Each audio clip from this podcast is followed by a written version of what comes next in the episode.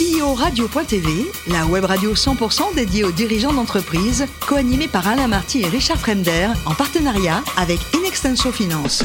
Bonjour à toutes et à tous, bienvenue à bord de CEO Radio. Vous êtes plus de 38 000 dirigeants d'entreprise abonnés à nos podcasts. On peut se retrouver sur les réseaux sociaux. À mes côtés, pour co-animer cette émission, Marc Sabaté, associé et directeur général d'Inexenso Finance. Bonjour Marc. Bonjour Alain. Aujourd'hui, nous avons le plaisir d'accueillir Régis Baudouin, le président d'Exae. Bonjour Régis. Bonjour. Alors, vous avez une formation commerce et management, euh, d'abord à Clermont, puis après à l'EM Lyon. Vous avez commencé auprès d'un grand monsieur, la Bruno Bonnel, euh, infogérance, qui, qui va devenir Atari. Racontez-nous le tout début. Mais en fait, euh, c'est le choix de, de- on va dire de, de départ de vouloir travailler dans l'édition logicielle. Et à Lyon, euh, il y avait à l'époque euh, Infogrames qui est devenu Atari, et puis il y avait Cégide. Et ben j'ai écrit sans arrêt aux deux. Et Ouais. puis du coup, au bout d'un moment, euh, j'ai avez commencé chez Bruno, et puis après voir Jean-Louis. Voilà. Cégide, combien de temps au total avant de- le rachat? Moi, je suis rentré à Cégide en, 2000, en 1994, pardon, et Ouais. donc euh, plus de 20 ans en fait. 20 à- ans. à Et combien de jobs différents? Il y a eu plein de... de Ouais, 4-5 euh, 4-5 missions différentes, puis toujours commerce au départ, puisque c'était ma, ma formation, puis c'était euh, ce que je, je faisais, je pense, le mieux, donc autant, autant continuer. Donc euh, sur le commerce, après la direction des ventes, après la direction d'activité, puis après, je suis allé dans une filiale qui s'appelait Cégide Public. Et là, vous vous dites, tiens, si je la reprenais Voilà, alors c'est pas moi qui dit ça, c'est Cégide qui a dit un jour, euh, voilà, c'est une activité qui est plus au cœur de la stratégie du groupe, et donc euh, si on proposait aux dirigeants en place de, de reprendre l'activité, ça s'est fait comme ça en fait. Et comment vous avez trouvé les sous? Parce qu'on est bien payé chez mais enfin, ça vaut un petit peu de sous tout ça. Ouais, alors le livret A, euh, ça suffisait pas, donc on a dit. Et Fred and Family, c'était le début. Quoi. Voilà. Et- Non, Cégide était super parce que Cégide m'a dit voilà, on sait que t'as pas l'argent parce que bon, c'était beaucoup plus que ce qu'on peut en tant qu'individuel payer. Donc ils m'ont accompagné en fait, euh, ils m'ont mis en contact avec Natixis euh, à l'époque Mmh. et ils m'ont dit bah voilà, on t'a trouvé une, euh, une Un structure qui quoi. va t'aider. Et en fait, ils m'ont aidé à trouver des investisseurs et ensuite euh, ils ont aidé les investisseurs à trouver des financements. Et c'est comme ça qu'on a monté, l'opération. Vous êtes combien d'associés sur l'ancien, les anciens management du- Alors aujourd'hui, sur, sur les anciens, on est deux. Oui. Voilà, et euh, sur euh, le, le capital, en fait, on a fait rentrer euh, des fonds de croissance. On a fait, et moi, je voulais vraiment des fonds français. Alors, c'était en réaction. Alors, Cégide, euh, une super boîte, il n'y a pas de débat, mais maintenant, c'est américain. Donc, euh, voilà, la plupart des autres éditeurs français sont maintenant américains.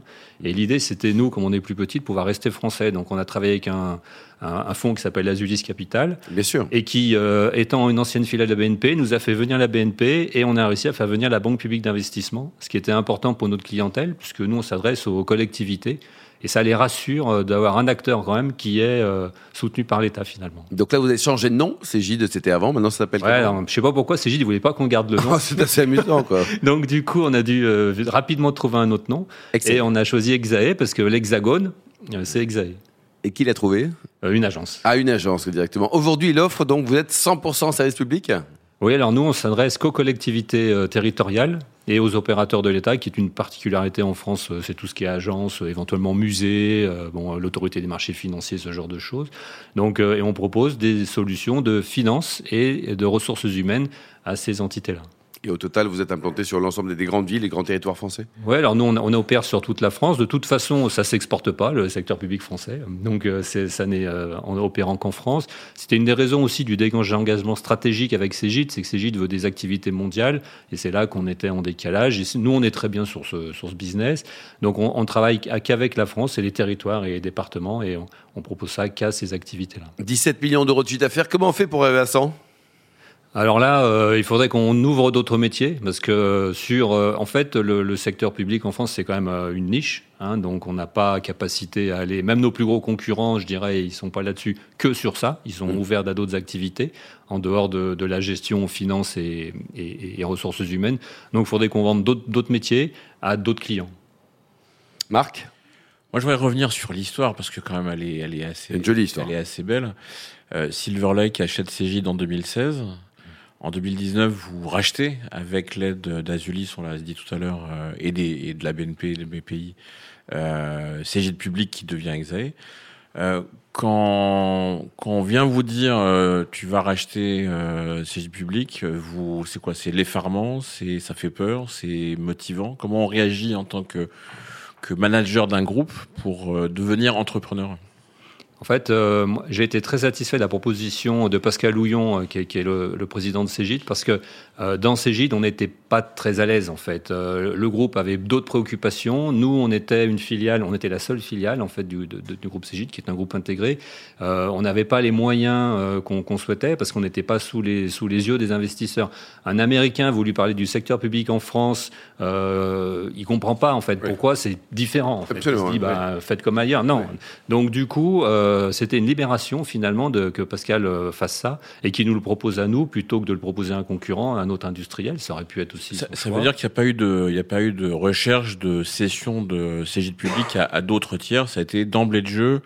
On les le, collaborateurs. Les collaborateurs. En priorité. Oui, parce qu'on a dit oui, mais sinon il aurait dû faire autrement. Oui, oui, voilà. Mais après, dans, dans, dans la vente, euh, quand on a été mis sur le marché, il y a des industriels qui sont venus. Moi, j'ai dit, j'ai dit, si euh, c'est ça, c'est pas le projet qu'on défendra. Voilà. Donc c'est pour ça qu'on est parti. Comment on vit aujourd'hui avec un fonds, avec BPI, avec les banquiers? C'était en 19, on est en 2023. Il Vous avez l'air en forme pour l'instant. Hein. il s'est passé presque 5 ans. On sait que les fonds restent entre 4 et 6 ans. Mmh. Il y a quoi? Il y a, il y a des choses qui vont se passer chez, chez Non, pas cette année. Ils vont rester plus longtemps parce qu'en réalité, ça commence en 2020 pour eux déjà, puisque le temps que la session se fasse et que les choses se mettent en place, c'est un carve-out assez complexe parce que Cégide est un groupe intégré, mais Cégide est un groupe très jaloux de son savoir-faire, donc ils nous ont rien laissé. On a dû tout reconstruire, donc c'était déjà pas évident. Et ensuite, ça se passe bien parce que moi, j'ai connu des, des, fonds comme Silver Lake. Et ben, je suis très content d'être avec euh, d'être avec Azulis. C'est un, voilà, c'est un fonds qui est beaucoup plus à l'écoute en fait et qui est beaucoup plus dans l'accompagnement d'une PME. Euh, ils sont moins focus que sur les bidas, même si bien sûr on le regarde. Ils sont aussi focus sur euh, la manière d'accompagner jusqu'au résultat qu'on souhaite avoir dans le temps, quoi. D'ailleurs, vous évoquiez euh, en 2019, au moment de l'opération, un son de croissance externe, d'acquisition. Euh, comment ça s'est passé depuis cette année? Il, il y a eu des acquisitions, il y en a d'autres. Il, il, y a, il y a de la croissance externe possible dans votre secteur? Nous, sur notre secteur, il y a de la croissance externe possible. C'est encore un secteur qui est assez éclaté. Il y a beaucoup de petites entreprises en fait qui sont présentes sur les marchés de, de la gestion. On a étudié des dossiers avec Inextinso euh, dans, dans, dans les premiers mois de 2020. On a étudié d'autres dossiers c'est pas évident de trouver des beaux dossiers qui sont pas survalorisés. Alors maintenant, c'est en train de changer, mais pendant un temps, dès qu'il y avait un peu de SaaS ou de cloud ou dès qu'il y avait euh, trop cher, quoi. Voilà, c'était un prix, euh, c'était des multiples d'EBITDA qui étaient fous. Donc euh, nous, en fait, on n'est pas sur ce, ce, genre de rachat. Donc on cherchait quelque chose de, de, de plus raisonnable. Donc là, on a, on a des LOI en cours, voilà, en ce moment, mais bon, ça marche pas toujours comme vous le savez. Donc, mais on, on cherche à, à élargir deux choses, élargir notre offre et essayer de monter ou de descendre sur les, les secteurs d'activité. Vous avez, vous avez de la récurrence dans votre business. hein. Ben, nous, notre caractéristique, c'est le SaaS. Donc, on, on, on, veut construire un business récurrent. Donc, l'objectif, c'est d'avoir une grande partie de notre activité. Le 1er janvier, on sait déjà euh, combien oui. on va faire à la fin de l'année. C'est beau ça. Marc? Et, et, enfin, est-ce que les modèles de, de, logiciels que vous avez ou de solutions euh, logicielles dédiées euh, collectivités et agents de l'État, comme vous dites tout à l'heure, sont entre guillemets exportables vers des entités type euh, établissement hospitalier, euh, euh, secteur qui finalement un peu réglementé, on peut avoir des comportements assez proches alors, en France, il y a trois fonctions publiques. Il y a territoriale, hospitalière et l'État. C'est trois complètement différentes. C'est très dur d'avoir une solution qui fonctionne sur les trois. Nous, on arrive à fonctionner territorial et État, mais hospitalière, c'est un autre marché. Et là, il y a beaucoup d'acteurs étrangers qui sont déjà très implantés, puisque vous savez que les hôpitaux fusionnent tous.